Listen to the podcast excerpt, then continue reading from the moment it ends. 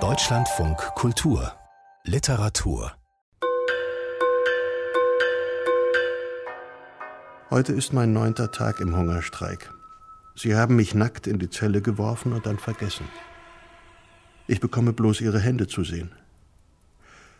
Sobald die Sonne aufgeht, bricht mir vor Hitze der Schweiß aus. Und nachts finde ich vor Kälte kaum Schlaf. Das Bett aus Gussbeton verursacht dort, wo der Körper aufliegt, stechende Schmerzen.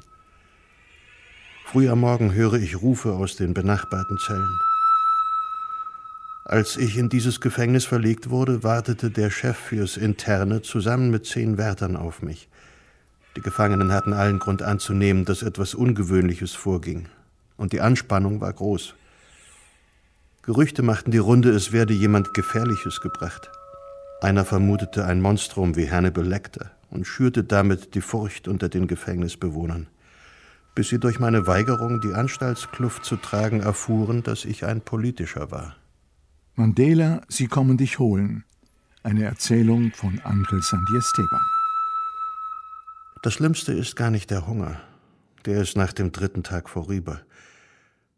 Schlimmer ist die Angst, dass man die Zähne verliert, das Augenlicht, dass man Blut spuckt und hinterher nicht mehr derselbe ist, sollte das Schlimmste geschehen, dass man am Leben bleibt. Aber die Quälerei ist es wert, denn auf dem Weg in den Tod erstrahlt etwas im Innern und durchbricht das Dunkel. Dieser Text ist keine Fiktion, sondern die literarisch gestaltete Erfahrung des Schriftstellers Ángel Santiesteban, eines der jüngsten Beispiele kubanischer Dissidentenliteratur. En la 1580, que es donde escribo el cuento este de Mandela van por ti, ellos eh, me tenían muy vigilado porque yo estaba haciendo denuncias. Im Gefängnis 1580 in Havanna habe ich diese Erzählung geschrieben, obwohl ich streng überwacht wurde denn ich hatte Beschwerden über die schlechten Haftbedingungen nach draußen geschmuggelt. Es war mir nämlich gelungen, heimlich eine Kette von Kontakten aufzubauen, die es mir ermöglichte, diese Anzeigen nach draußen und Papier nach drinnen zu organisieren. Das war zu einem Zeitpunkt, als Kuba in Genf wegen Menschenrechtsverletzungen angeklagt wurde. Da waren solche Informationen sehr delikat. Por los derechos humanos y esa información era muy delicada en ese momento. Der Autor wurde am 28. Februar 2013 wegen angeblicher häuslicher Gewalt und Hausfriedensbruch zu fünf Jahren Gefängnis verurteilt, in einem politischen Prozess, dessen Ergebnis von vornherein feststand. Fakten zählten nicht, sie störten. Denn hier sollte auf vermeintlich legale Weise ein unbequemer und noch dazu namhafter Intellektueller aus dem Verkehr gezogen werden. In Beiträgen für die oppositionelle Internetzeitschrift Cuba Encuentro hatte Ángel Sandy Esteban die sozialen und politischen Zustände auf der Insel immer wieder heftig kritisiert. Jamás yo había pensado en ser un opositor. Ich wollte keineswegs ein Oppositioneller werden sondern ursprünglich nur etwas Kulturelles publizieren. Und zwar auf der offiziellen Internetplattform Cuba Literaria. Als ich dem zuständigen Redakteur jedoch sagte, dass ich über das schreiben wolle, was ich denke, da meinte der, diese Bandbreite besitze er nicht. Also habe ich meine Beiträge der Cuba Encuentro in Madrid als Blog angeboten. Das wurde offensichtlich als Verrat betrachtet, denn wenig später haben sich zwei Schriftsteller der älteren Generation um mich gekümmert und mir die Instrumente gezeigt, über die sie verfügten, wenn ich mich nicht von Cuba Encuentro trennen und den Blog einstellen würde. Tú no los conoces, nosotros sí conocemos esos instrumentos y son terribles. Mejor salte de esa página y cierra el blog. Es war nicht das erste Mal, dass Andrés Santi Esteban in Konflikt mit den Autoritäten seines Landes geriet. Mitte der 1990er Jahre galt er als eine der großen Hoffnungen einer neuen, jüngeren Generation der kubanischen Literatur und sollte für seinen ersten Band mit Erzählungen 13. Grad südlicher Breite mit dem Preis des berühmten Kulturinstituts Casa de las Americas ausgezeichnet werden. Pero me habían retirado el premio Casa de las Américas porque la temática Aber die Jury musste ihre Entscheidung revidieren, weil ich den Angola-Krieg und die kubanische Beteiligung aus einer zu menschlichen Perspektive beschrieben hatte, die dem Regime nicht gefiel. Es wünschte eine epische, heroische Vision. Ich habe dann den Band in Ein Sommertraum umbenannt und für den Nationalpreis des Schriftstellerverbands UNEAC eingereicht. Und diese Jury hat mir die Auszeichnung zugesprochen. Doch plötzlich wurde das Buch wie eine heiße Kartoffel behandelt, denn der Preis war mit der Publikation des Bandes verbunden. Abel Prieto, der damalige Präsident der UNIAC, rief mich zu sich und forderte mich auf, fünf Angola-Erzählungen zu entfernen. Für dieses Entgegenkommen bot er mir ein Auto oder eine Wohnung an. Nun war meine Frau damals schwanger und wir brauchten eine Wohnung. Da ich die Taktik des Regimes kannte, habe ich die fünf Erzählungen für die Wohnung eingetauscht.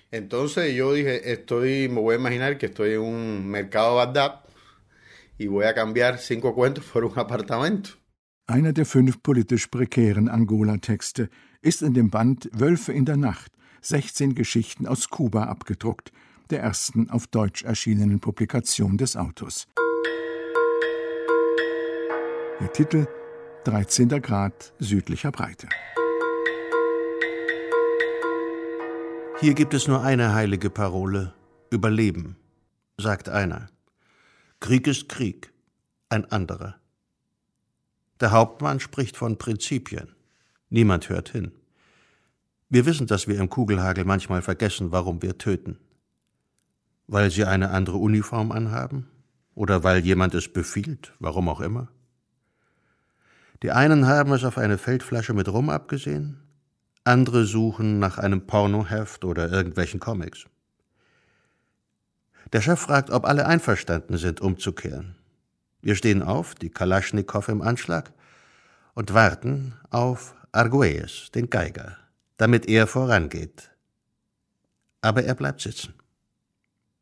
Mit der Spitze seines Gewehrs hat er in den Matsch geschrieben, Du sollst nicht stehlen. Eladio sagt, er kann uns mal, und wir drehen um. Niemand hört mehr auf Befehle oder auf den Hauptmann. Es gibt keine Marschformation, keinen Trupp und keine Soldaten. Die Schulterklappen und Abzeichen haben wir abgerissen. Wir sind nur noch ein Haufen verzweifelter Männer, die in das Haus eindringen und den Portugiesen überrumpeln und ihm das Gewehr abnehmen. Der Schwarze, der für den Siedler arbeitet, will uns aufhalten, brüllt uns an, die angolanischen Genossen seien es leid, den kubanischen Genossen zu helfen. Und noch ehe ich einen Ton sagen kann, habe ich ihm einen Kolbenhieb verpasst, und er stürzt zu Boden. Und wir gehen in die Küche und in die Vorratskammer und ins Zimmer der Tochter und holen uns die Geige wieder, die wir ihm für ein bisschen Proviant überlassen mussten. Als wir zurückkommen, zeichnet der Geiger noch immer mit der Spitze seines Gewehres etwas in den Matsch. Und noch immer nimmt er unsere Anwesenheit nicht zur Kenntnis. Der Hauptmann brüllt ihn an, stillgestanden, stößt ihn und das Gewehr sinkt in den Dreck. Dann sagt er, dass er es leid ist, seine Launen zu ertragen, seine mangelnde Sensibilität, seine Trägheit und seinen Groll auf die Kameraden, dass er ihn bestrafen kann wegen Sabotage, ihn als Deserteur erschießen. Na und? Soll er ihn doch fertig machen? Er kriegt sowieso nichts mit. Soll er ihm das Gewehr ruhig abnehmen?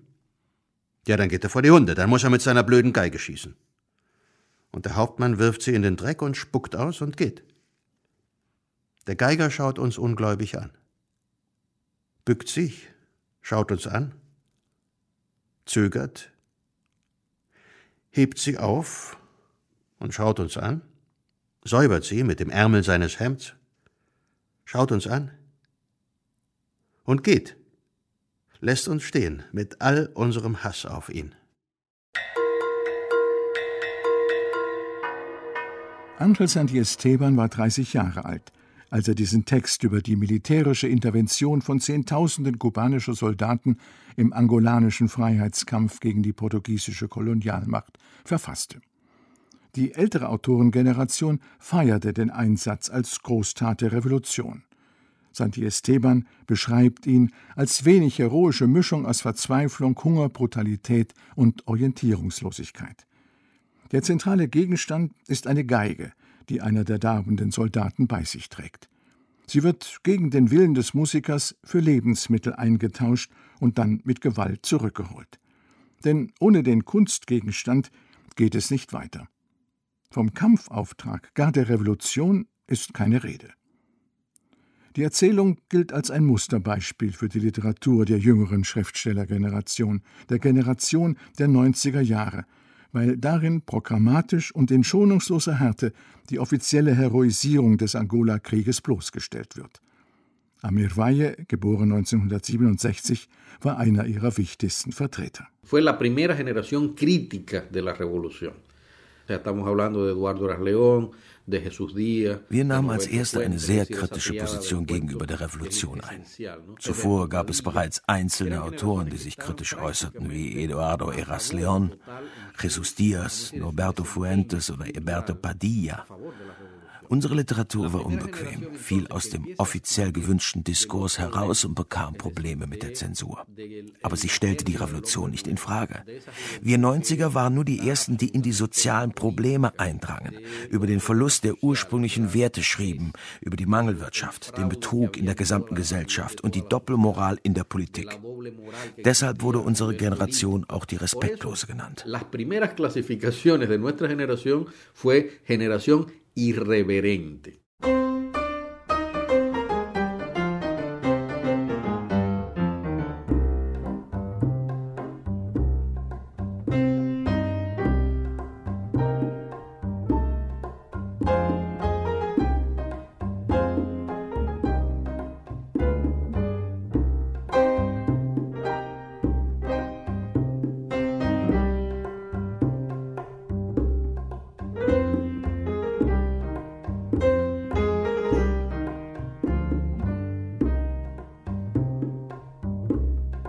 Fast alle Schriftsteller dieser respektlosen Generation, wie Angel Santiesteban oder Amir Valle, sind in den 1960er Jahren geboren, also nach dem Sieg der Revolution.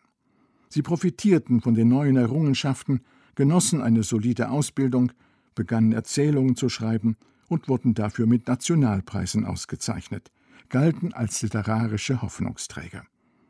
Doch dann erreichten die politischen Umwälzungen Ende der 1980er Jahre in Europa auch die karibische Insel. La caída del muro, la glasnost soviética, el desmoronamiento del socialismo. Der Fall der Mauer, Glasnost in der Sowjetunion, der Zusammenbruch des sozialistischen Systems. Diese Ereignisse haben unseren kritischen Geist stark beeinflusst. Hinzu kam der stilistische Bruch mit der Tradition. Die Postmoderne machte sich breit, vor allem in der Poesie. Die bekanntesten von uns waren Vertreter eines neuen, harten Realismus. Später hat man unsere Generation in zwei Tendenzen geteilt. Die Violenten, das waren wir, die Realisten, und die Exquisiten, das war eine ziemlich große Gruppe, die das absurde, Kafkaeske pflegte. Aber unter den damaligen Verhältnissen interessierten sich die Leute mehr für uns junge Schriftsteller, die die soziale Wirklichkeit in Literatur verwandelten y transformaba en literatura esa realidad. Amir Valle ist der einzige seiner Generation, der aus einer revolutionären Familie stammt. Sein Vater war einer der Anführer des Widerstands gegen die Batista-Diktatur im Osten Kubas, ein Freund der Castro-Brüder und von der Revolution überzeugt.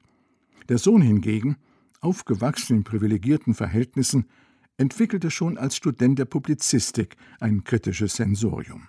Als Fernseh- und Radiojournalist lernte er die Grenzen des Darstellbaren kennen. 1989 schickte man mich nach Cienfuegos, um eine Reportage über die beiden sogenannten Jahrhundertbauwerke zu machen, das Atomkraftwerk und die Ölraffinerie. Zwei Lieblingsprojekte Fidel Castros von höchster Priorität.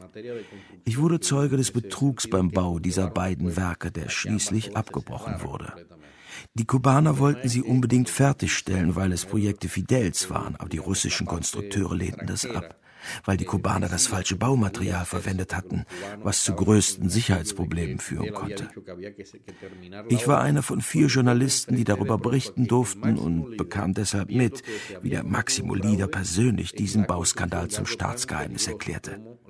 Das war für mich ein großer Schock, der alles veränderte. Vor allem sein Schreiben. In Weyes Erzählungen, für die er verschiedene kubanische Literaturpreise erhalten hat, tauchten ungewöhnliche Existenzen auf, die er im Viertel Centro Havanna kennengelernt hatte, wo er lebte. Jugendliche im Drogenrausch auf dem Schwarzmarkt unter Kriminellen. Solche Leute wollte die Regierung in der schweren Versorgungskrise der 90er Jahre nicht in der Literatur dargestellt haben. Sie widersprachen dem offiziellen Propagandabild vom neuen Menschen und den neuen Verhältnissen. Als Amir Weihe dann auch noch kritische Artikel über die gesellschaftliche Situation in lateinamerikanischen Zeitschriften zu veröffentlichen begann, wurde er zunehmend marginalisiert. Die staatlichen Medien durften auf Anweisung von Kulturminister Abel Prieto keine Artikel mehr von ihm publizieren. Er musste von den bescheidenen Einnahmen seiner im Ausland erschienenen Bücher leben. Und gründete eine Literaturzeitschrift. Había hecho una revista que se llamaba Letras en Cuba había logrado sacar 30 números digitales, es decir, cuando todavía no había Ich habe Letras en Cuba, kubanische Texte herausgegeben, als es bei uns noch nichts dergleichen gab und es immerhin auf 30 Ausgaben gebracht. Darin habe ich kulturelle Informationen, Kritiken und literarische Essays veröffentlicht, und zwar als einziger Autor. Wenn ich 30 Seiten zusammen hatte, wurden sie ordentlich designt und als PDF an 5000 Abonnenten im Ausland geschickt. Als das Kulturministerium entdeckte, dass die Zeitschrift überhaupt nicht autorisiert war, haben die Funktionäre sie verboten und meinen E-Mail-Zugang gesperrt.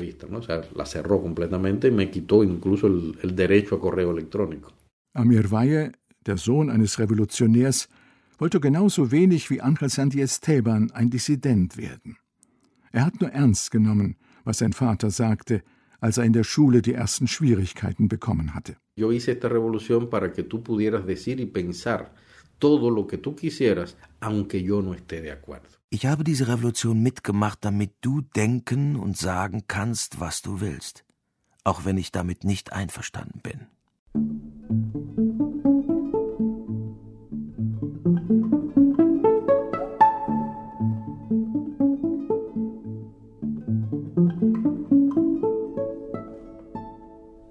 Mit der Überzeugung von der Freiheit auch als Freiheit der Andersdenkenden eckte Amir Valle als Student, als Schriftsteller und als Journalist immer wieder an.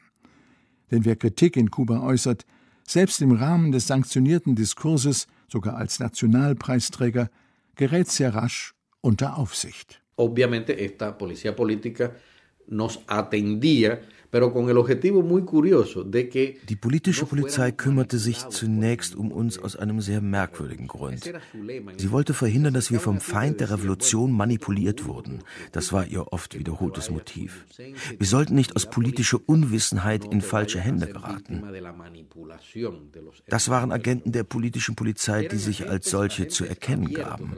Daneben existierten unzählige andere, von denen wir nichts wussten.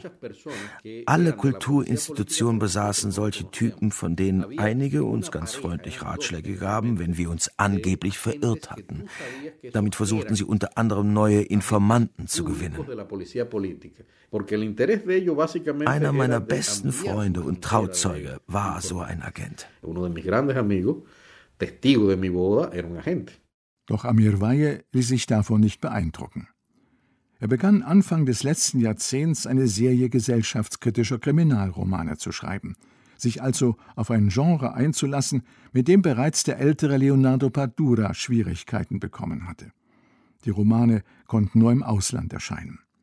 Eines Tages wurde er auf einer Veranstaltung des Schriftsteller- und Künstlerverbandes UNIAC zur Rede gestellt. Uno de esos funcionarios me dice a mí que einer der Funktionäre sagte mir vor den 400 Teilnehmern dieser Versammlung, wenn ich derart unzufrieden mit der Lage in Kuba sei, dann könne ich doch gehen. Ich antwortete ihm darauf, das hätte ich gar nicht vor. Wenn hier jemand gehen solle, dann Leute wie er, die das Land zugrunde gerichtet haben. Die einzige Art, mich loszuwerden, sei es, mich in ein Flugzeug zu stecken und aus Kuba rauszuschmeißen. Die Reaktion folgte ein Jahr später. Als er 2005 zusammen mit seiner Frau von einer Veranstaltung in Madrid zurückfliegen wollte, wurde ihm dies verweigert. Er war dem Regime in Kuba zu gefährlich geworden und gilt seither als persona non grata. Amir Valle, auf heimliche Art ausgebürgert, lebt seither mit seiner Familie in Berlin.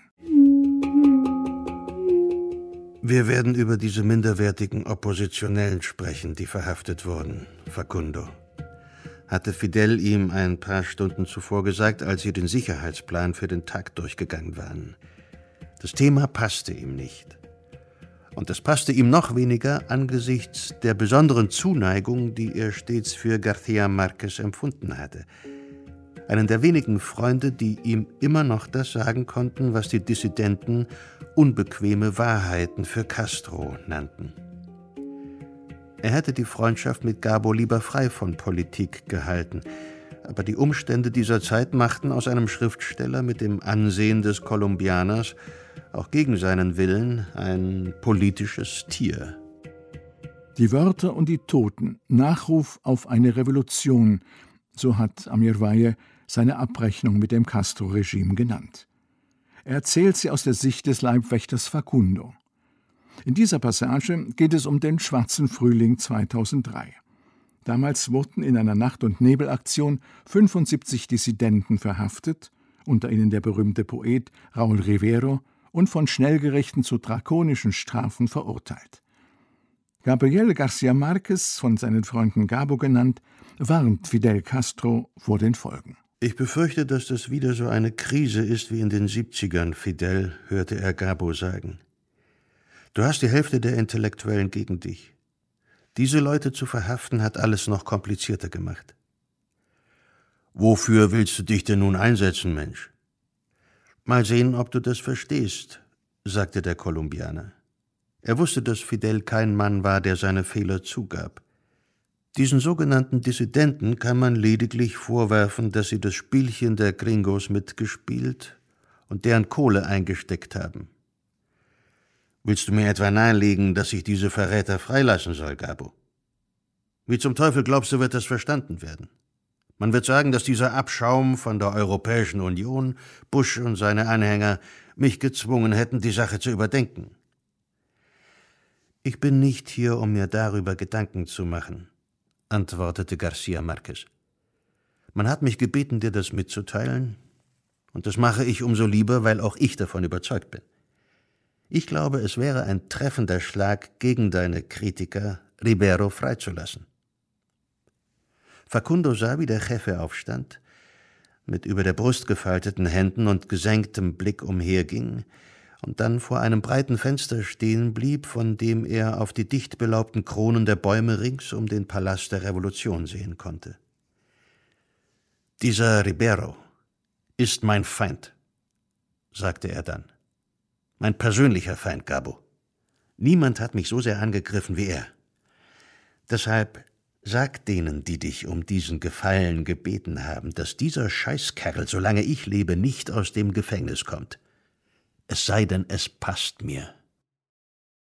Schonungslos demontiert Amir Weihe den Maximo Lieder als unduldsamen, kleinkarierten Autokraten oder, wie in diesem Auszug, dessen gebrochenes Verhältnis zu den Intellektuellen.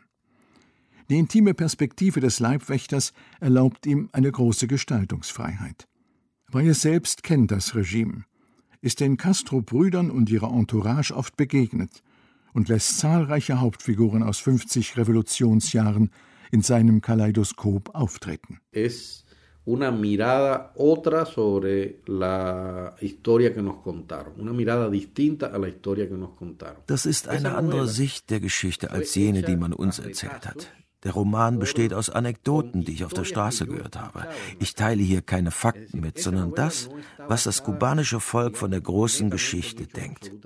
Deshalb habe ich zum Beispiel nicht die offizielle Version von der Erschießung General Ochoas wiedergegeben, der 1989 wegen Drogenhandels zum Tod verurteilt wurde, sondern das, was ich von einem Leibwächter darüber gehört habe, der beim letzten Gespräch zwischen Fidel und Ochoa kurz vor dessen Erschießung dabei war.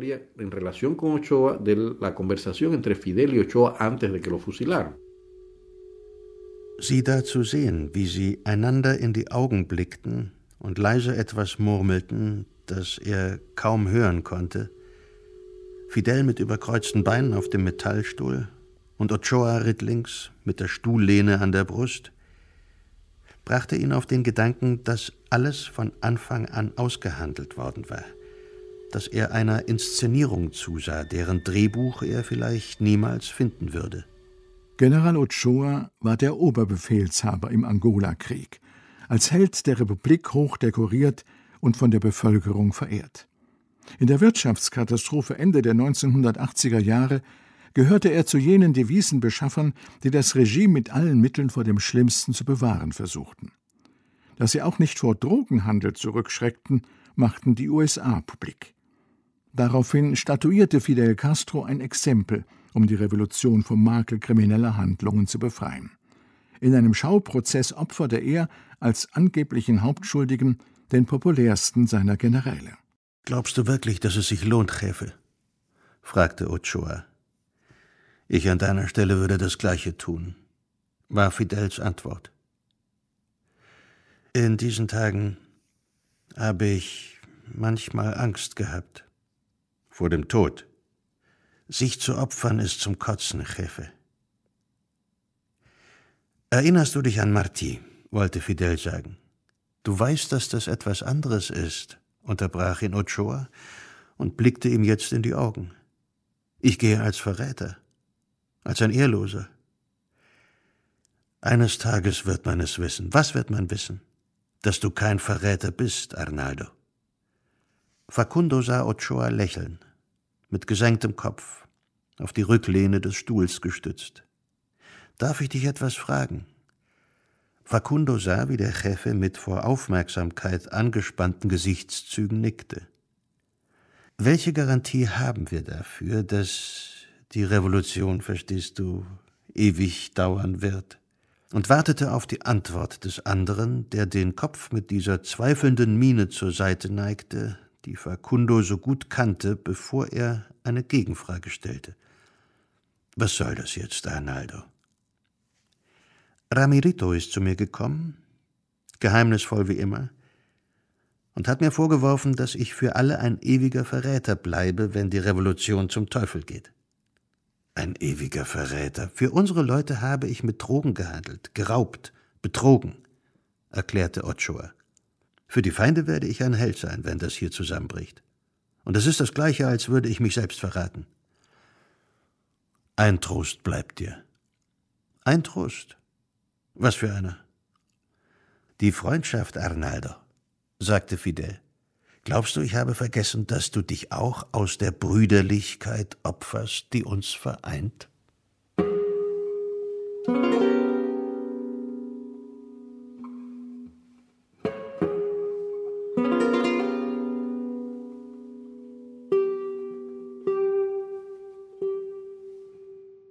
Als sarkastischen Bruder des Angeklagten lässt Amir hier Castro auftreten, denn das Urteil lag in seinen Händen. Der Titel des Buches Die Wörter und die Toten verweist auf die endlosen Suaden, in denen der Maximolide und seine Kader Fehlentwicklungen rituell beschönigt und von der eigenen Verantwortung abgelenkt haben. Und er macht die Toten bewusst, die diese Revolution in Jahrzehnten gekostet hat. So unglaublich auch manche Anekdoten klingen mögen, sie dürften doch den Kern der Verhältnisse treffen. Nachdem verschiedene der Protagonisten der Geschichte den Roman gelesen haben, teilten sie mir mit, dass ich der Wahrheit sehr nahe gekommen sei. Das zeigt mir, dass das Volk in seiner Unwissenheit, seinem Mangel an zuverlässiger Information einen untrüglichen Sinn für die wirklichen Verhältnisse besitzt. Die Wörter und die Toten, 2006 im Berliner Exil vollendet, wurde von Mario Vargas Llosa und von Hertha Müller hoch gelobt. Danach hat Amir Valle eine ganze Reihe weiterer Bücher geschrieben, unter anderem Havana Babilonia über die Prostitution in Kuba. El primero de mi generación, al menos, que comienza a tener un, ya una voz crítica, no una literatura crítica. Er war der erste meiner Generation, der den Mund aufmachte, der nicht nur eine kritische Literatur schrieb, sondern sich auch öffentlich kritisch äußerte. Er wurde dafür als Oppositioneller gebrandmarkt und hat alle Konsequenzen zu spüren bekommen. Angel Sandiesteban. Ich habe einmal Abel Prieto auf der Buchmesse in Havanna erlebt. Der war inzwischen Kulturminister geworden und begrüßte alle möglichen Leute, sogar mich. Nur Amir hat er demonstrativ übersehen.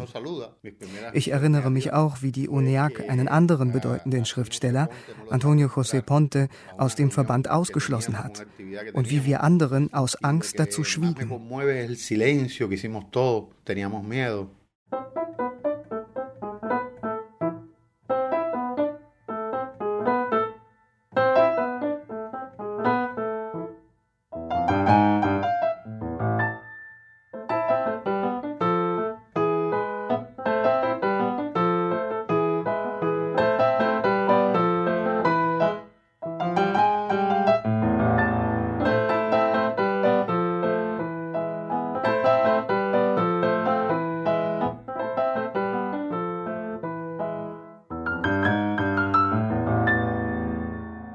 Si estuvieran seguros de los principios que rigen una cultura revolucionaria, wenn die UNEAC wirklich die Prinzipien einer revolutionären Kultur vertreten würde, hätten sie mich ausgeschlossen.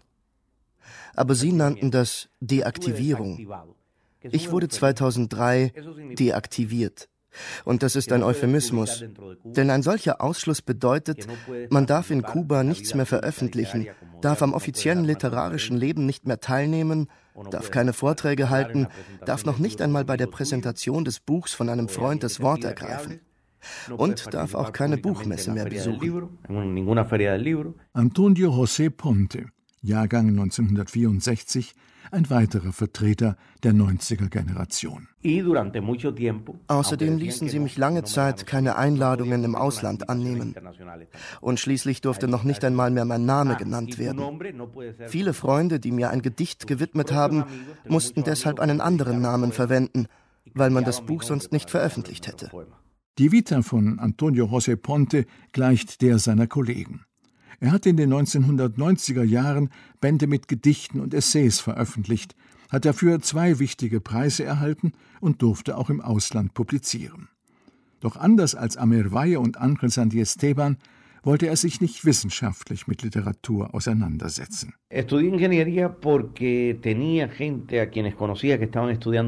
Ich habe Ingenieurwissenschaft studiert, weil ich Leute in den Geisteswissenschaften kannte, die mir von den vielen verbotenen Autoren erzählten. Kafka oder Joyce wurden nur am Rand erwähnt, weil sie eigentlich verbannt waren. Viele Autoren, die mich sehr interessierten, waren gänzlich verboten. Lezama Lima, Piñera, Paz, Borges, Vargas Llosa, Cabrera Infante, Arenas, Sarduy. Warum sollte ich mir eine Welt erschließen, die völlig leer war?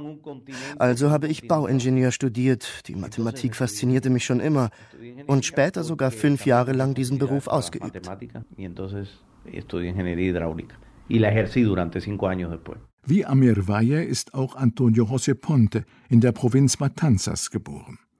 Als 16-jähriger Schüler ging er bereits auf Distanz zur Revolution.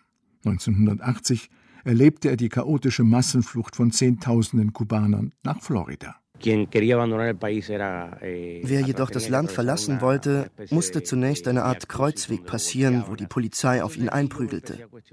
Alle wurden schikaniert. Es fehlte nur noch, dass man jemanden gelyncht hätte. Ich habe mich damals gefragt, wenn das hier das Paradies sein soll, warum fliehen die dann alle? Und warum erlauben die Autoritäten diesen Kleinkrieg gegen die eigenen Leute? Damals begann mein Bruch mit dem System nicht öffentlich, sondern lange Zeit ganz privat. Während des Studiums geriet Ponte zum ersten Mal in Konflikt mit den Autoritäten. Er wollte nicht hinnehmen, dass nur Professoren über die damals in Kuba seltenen Computer verfügten und Studenten komplexe Berechnungen ohne sie ausführen mussten. Das brachte ihm kurz vor dem Abschluss ein Verfahren wegen Unbotmäßigkeit und eine einjährige Studienunterbrechung als Strafe ein. Später nutzte er seine Bekanntheit als Schriftsteller und verfasste kritische Artikel über die sozialen Verhältnisse im Land. 1999 kam es wegen eines Beitrags, den er für eine Zeitschrift der UNESCO verfasst hatte, zum Eklat. Eh, Man hatte mich gebeten, einen Artikel darüber zu schreiben, wie sich ein 20-Jähriger in Kuba fühlt. Ich teilte darin mit, dass es der kubanischen Jugend dieses Alters an Hoffnung fehlt. dass die Mehrheit am liebsten emigrieren würde mit Hilfe eines Freundes oder einer Freundin oder sogar auf einem Floß. Und dass die Mehrheit von ihnen keinesfalls in Kuba 30 Jahre alt werden wollte. Dieser Artikel hatte zur Folge, dass die Zeitschrift von allen Kiosken entfernt wurde und ich einen Haufen Probleme bekam.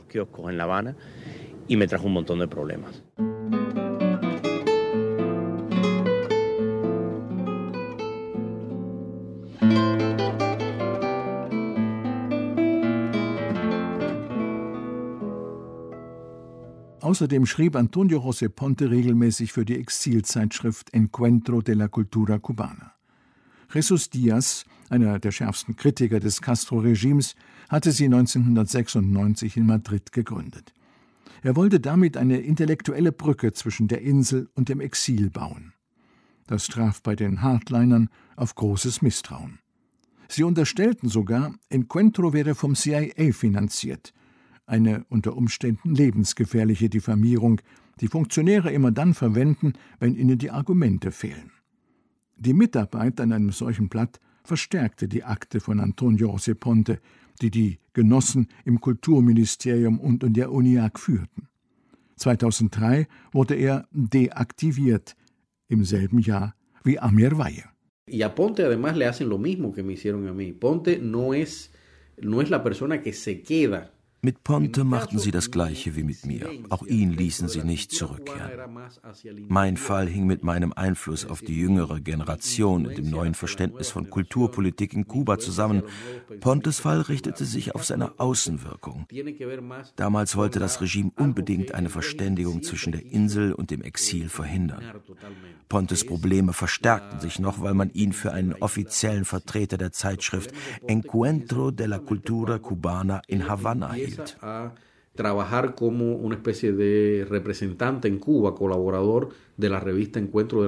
Cubana. Immer stand jemand unter Verdacht, unter Beobachtung. Bespitzelung und Tribunale zeugten von revolutionärer Wachsamkeit. In Versammlungen zur kommunistischen Erziehung wurden Verratsvorwürfe wie Psychodramen eingebunden. Und Reden zur Selbstbezichtigung in einer schlechten Mischung aus Agora und Beichtstuhl, waren obligatorisch.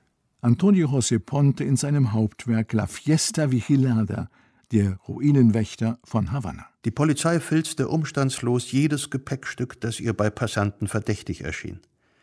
Die Revolutionsregierung verfügte die Einrichtung von Schul- und Arbeitsakten. Lehrer oder Fabrikverwalter brauchten nur zu drohen, wie endgültig ein Fleck in diesen Akten sein konnte. Schuld wurde unter der Herrschaft der Revolution fortan genetisch vererbt. 2006 konnte Ponte Kuba verlassen.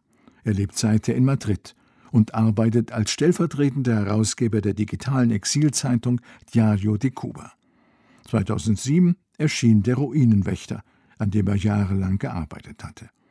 Darin zeigt er die Revolution auf dem Tiefpunkt und dringt Schicht um Schicht in diese Ruine vor, in den äußerlichen wie in den innerlichen Zerfall. Die Verwahrlosung der Hauptstadt als Metapher eines ruinierten revolutionären Projektes. Kunstvoll verknüpft Antonio José Ponte seine Darstellungen mit den Irrtümern europäischer Intellektueller wie Jean-Paul Sartre oder Graham Greene. Greene entwirft in seinem berühmten Roman Unser Mann in Havanna ein wenig realitätshaltiges Bild von der kubanischen Metropole kurz vor der Revolution. Die Vielzahl der Anspielungen und Bezüge in Pontes Buch verlangt eine besondere Form, denn sie sprengt den traditionellen Roman. Yo creo que es un híbrido Für mich ist es ein hybrides Werk, das romanhafte und essayistische Teile enthält, fiktives und autobiografisches. Kein Roman hätte mir erlaubt, das zu erzählen, was mir wichtig war. Und auch kein Essay. Deshalb habe ich die mir nützlich erscheinenden Eigenschaften von beiden Genres verwendet. Als ein für revolutionäre Fehlplanungen besonders typisches Beispiel beschreibt Antonio José Ponte mit der eigenen Ironie den Bau der Escuelas de Arte, der neuen Kunsthochschulen. Sie sollten in einem Gebäudekomplex im Havanna Vorort Cubanacan konzentriert werden. Eines Abends im Januar 1961 skizzierte der Revolutionsführer auf der Terrasse des Havana Country Club vor seinem Gefolge seinen Plan, dem bürgerlichen Müßiggang eine Lehre zu erteilen. In dem Jahr hatte man noch Zeit zum Golfspielen. Es gibt Erinnerungsfotos. Die nationale Alphabetisierungskampagne lief und sollte im Dezember abgeschlossen sein. Da war es notwendig, über die Ausbildung von Künstlern nachzudenken. Und welcher Ort war besser geeignet als der Golfplatz auf einem der teuersten Gelände der Stadt, um die dem neuen Menschen gewidmeten Kunstschulen zu bauen? Die schönste Kunstakademie der Welt, verkündete der Regierungschef, als die Pläne für das Gebäude vorlagen. Der Unterricht fing noch während der Bauarbeiten an. Um die Basis einer der Kuppeln zu gießen, wurden Lehrer und Studenten zusammengerufen. Die Musiker spielten auf ihren Trommeln, um das Gießen zu beschleunigen. Sartres Prophezeiung einer schönen Revolutionsarchitektur schien sich zu erfüllen. Doch dann wurden auf Befehl der Regierung die Bauarbeiten an der Kunsthochschule gestoppt. Die Behörden schoben finanzielle Gründe vor, die Kosten der Bauarbeiten, Initiativen, die das Land dringender brauchte. Der, der die schönste Akademie der Welt proklamiert hatte, kritisierte in einer Ansprache vor Architekten und Ingenieuren die Fachleute, die jedes Gebäude, mit dem man sie beauftragte, zu etwas Besonderem machen wollten. Das war mehr als deutlich.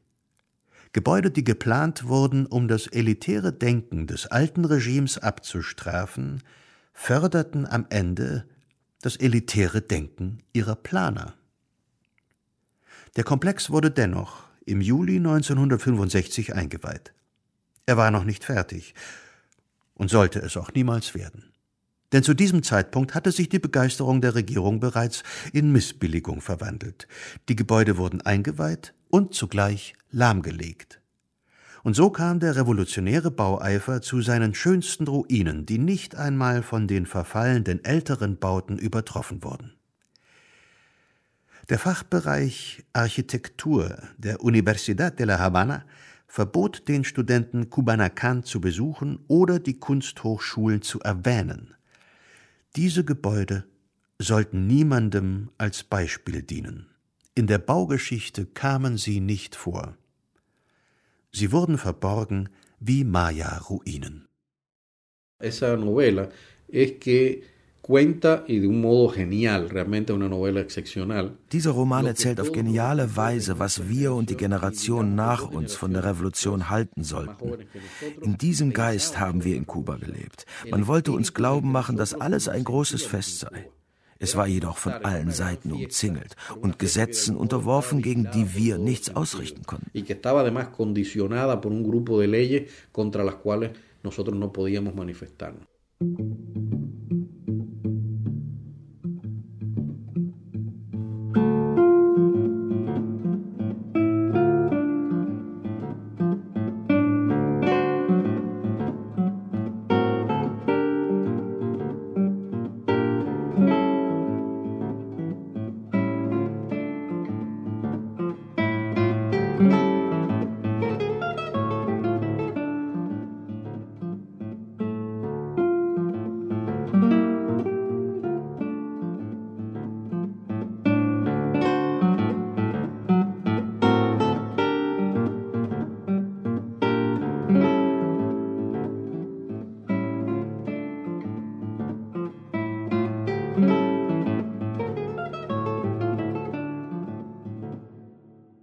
Weiß nicht mehr, ob ich weinen oder mich fallen lassen soll. Eine plötzliche Lethargie lähmt mich, raubt mir das Bewusstsein, macht mich hilflos. Jetzt ohrfeigen sie mich wieder. Aber es ist mir egal, ob sie mich misshandeln oder nicht. Ich bin jedoch inzwischen überzeugt, dass irgendetwas in dem System oder in ihrem Verstand nicht funktioniert. Dann spricht plötzlich ein Unbekannter aus meinem Mund, ohne meine Zustimmung. Tötet mich, wenn es euch beliebt, sage ich, ich weiß nichts, was euch glücklich machen könnte. Aber der Genosse, der sich um mich kümmert, lächelt, nein, hier tötet und foltert man doch nicht. Die Revolution macht so etwas nicht. Wir helfen euch nur, der Entfremdung zu entkommen. Andres Andy Estebans Erzählung Richelieus Männer in der Anthologie El Compañero que me atiende. Der in New York lebende kubanische Autor Enrique del Risco gab sie 2017 heraus. Er gehört ebenfalls zur Generation der 1990er wie Amer Valle und Antonio José Ponte. Enrique el Risco, como le llamamos nosotros, eh, sí tuvo una, eh, una andadura bastante crítica. Enrique del Risco, Enrisco, wie wir ihn nannten, war in Kuba für seine kritische Haltung bekannt. Er war Teil einer Gruppe von Schriftstellern, die in der Umbruchzeit Ende der 1980er, Anfang der 1990er Jahre verstärkt mit politischem Humor arbeiteten. Sie versuchten in kurzen Texten die kubanische Geschichte neu zu interpretieren, und zwar aus einer sehr kritisch humoristischen Sicht. Dafür wurden sie heftig angegriffen, vor allem weil sie sich auch nicht scheuten, die unberührbaren Mythengestalten der Revolution aufs Korn zu nehmen.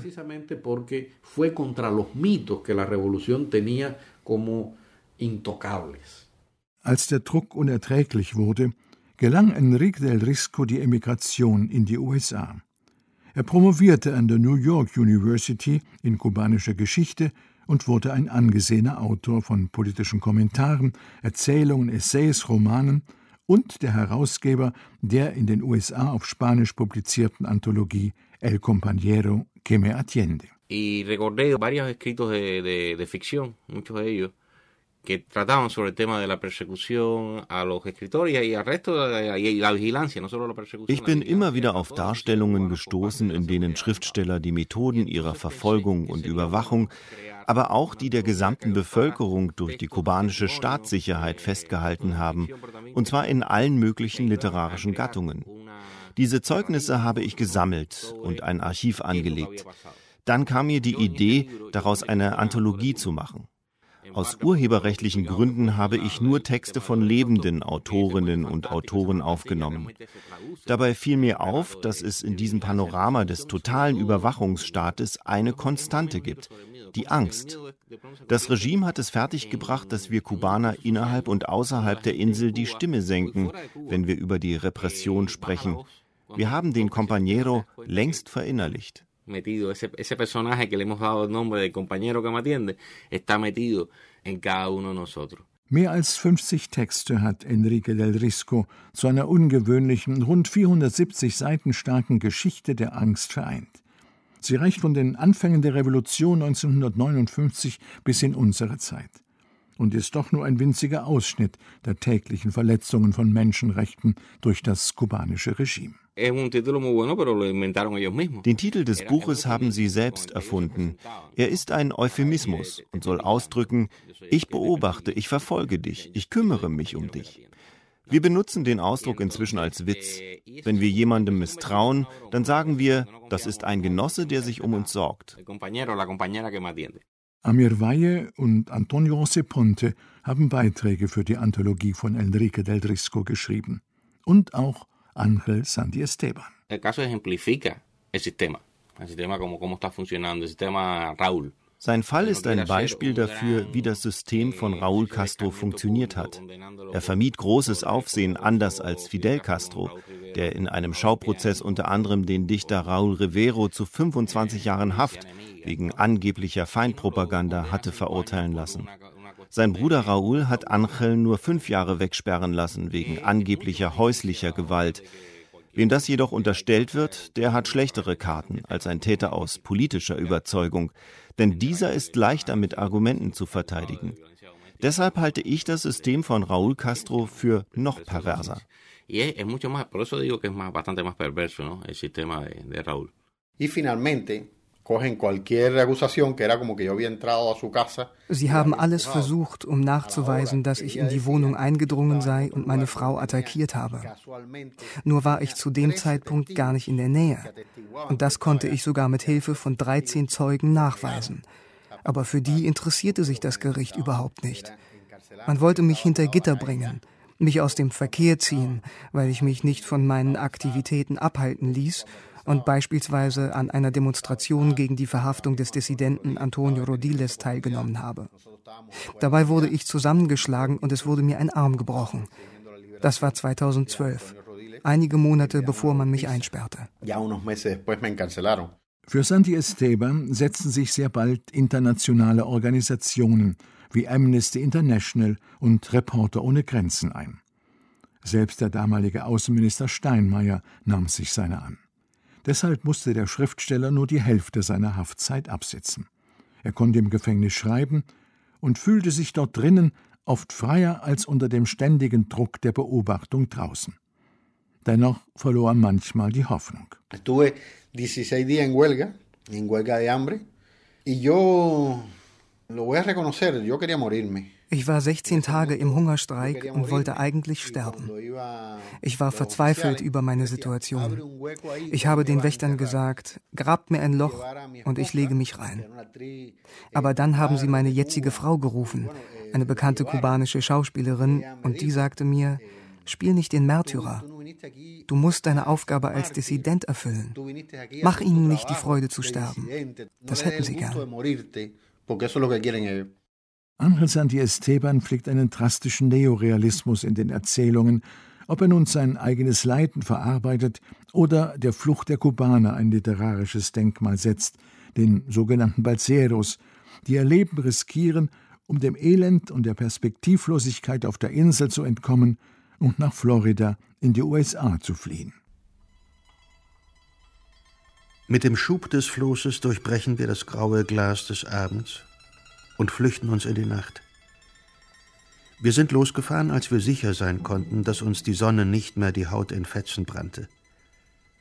Um uns herum, die ganze Küste entlang, setzen sich Dutzende von irgendwie schwimmtauglichen Konstruktionen in Bewegung. Unsere ist ein zehn Fuß langes Floß, dem wir unser aller Leben anvertraut haben. Und mit ausgestreckten Armen fahren wir auf das Land im Norden zu, auch wenn wir, um dorthin zu gelangen, zwischen Haien hindurchpflügen und den Gefahren im Todestrakt der Floridastraße trotzen müssen. Ich schaue in die Gesichter um mich herum. Im Glanz ihrer Augen sehe ich die Hoffnung auf ein neues Leben. Die Kinder, die keiner wollte, heißt diese Erzählung. Der Titel hat eine mehrfache Bedeutung. Er bezieht sich auf die vor der Revolution Flüchtenden und auf die eigenen Texte des Autors, die nicht gedruckt werden durften, sowie auf jene Schriftstellerinnen und Schriftsteller, die aus Angst verstummten, aber auch auf all die anderen, die das Regime vertrieben hat und die im Ausland eine Literatur der Dissidenz geschaffen haben, und schließlich auf den Autor selbst, auf Angel Santi Esteban, den das offizielle Kuba nicht will und er dennoch auf der Insel weiterschreibt. Ich habe nicht mitbekommen, wann der Sturm vorbei war. Als ich aufwache, ist meine Brust voller Erbrochenem. Rings um uns ist alles bedeckt von leeren Flößen oder Floßteilen. Ein wahrer Friedhof. Ich muss mich zwingen, mir die Szenerie anzusehen. Man könnte meinen, ein Schlachtfeld. Manolo sagt, sowas hätte er nicht einmal in Angola erlebt. Und tatsächlich treiben dort so viele Leichen, dass man sie unmöglich zählen kann. Jemand sagt, einer der Körper im Wasser würde sich bewegen. Wir denken, da lebt einer noch. Aber dann stürzen sich die Haie auf ihn.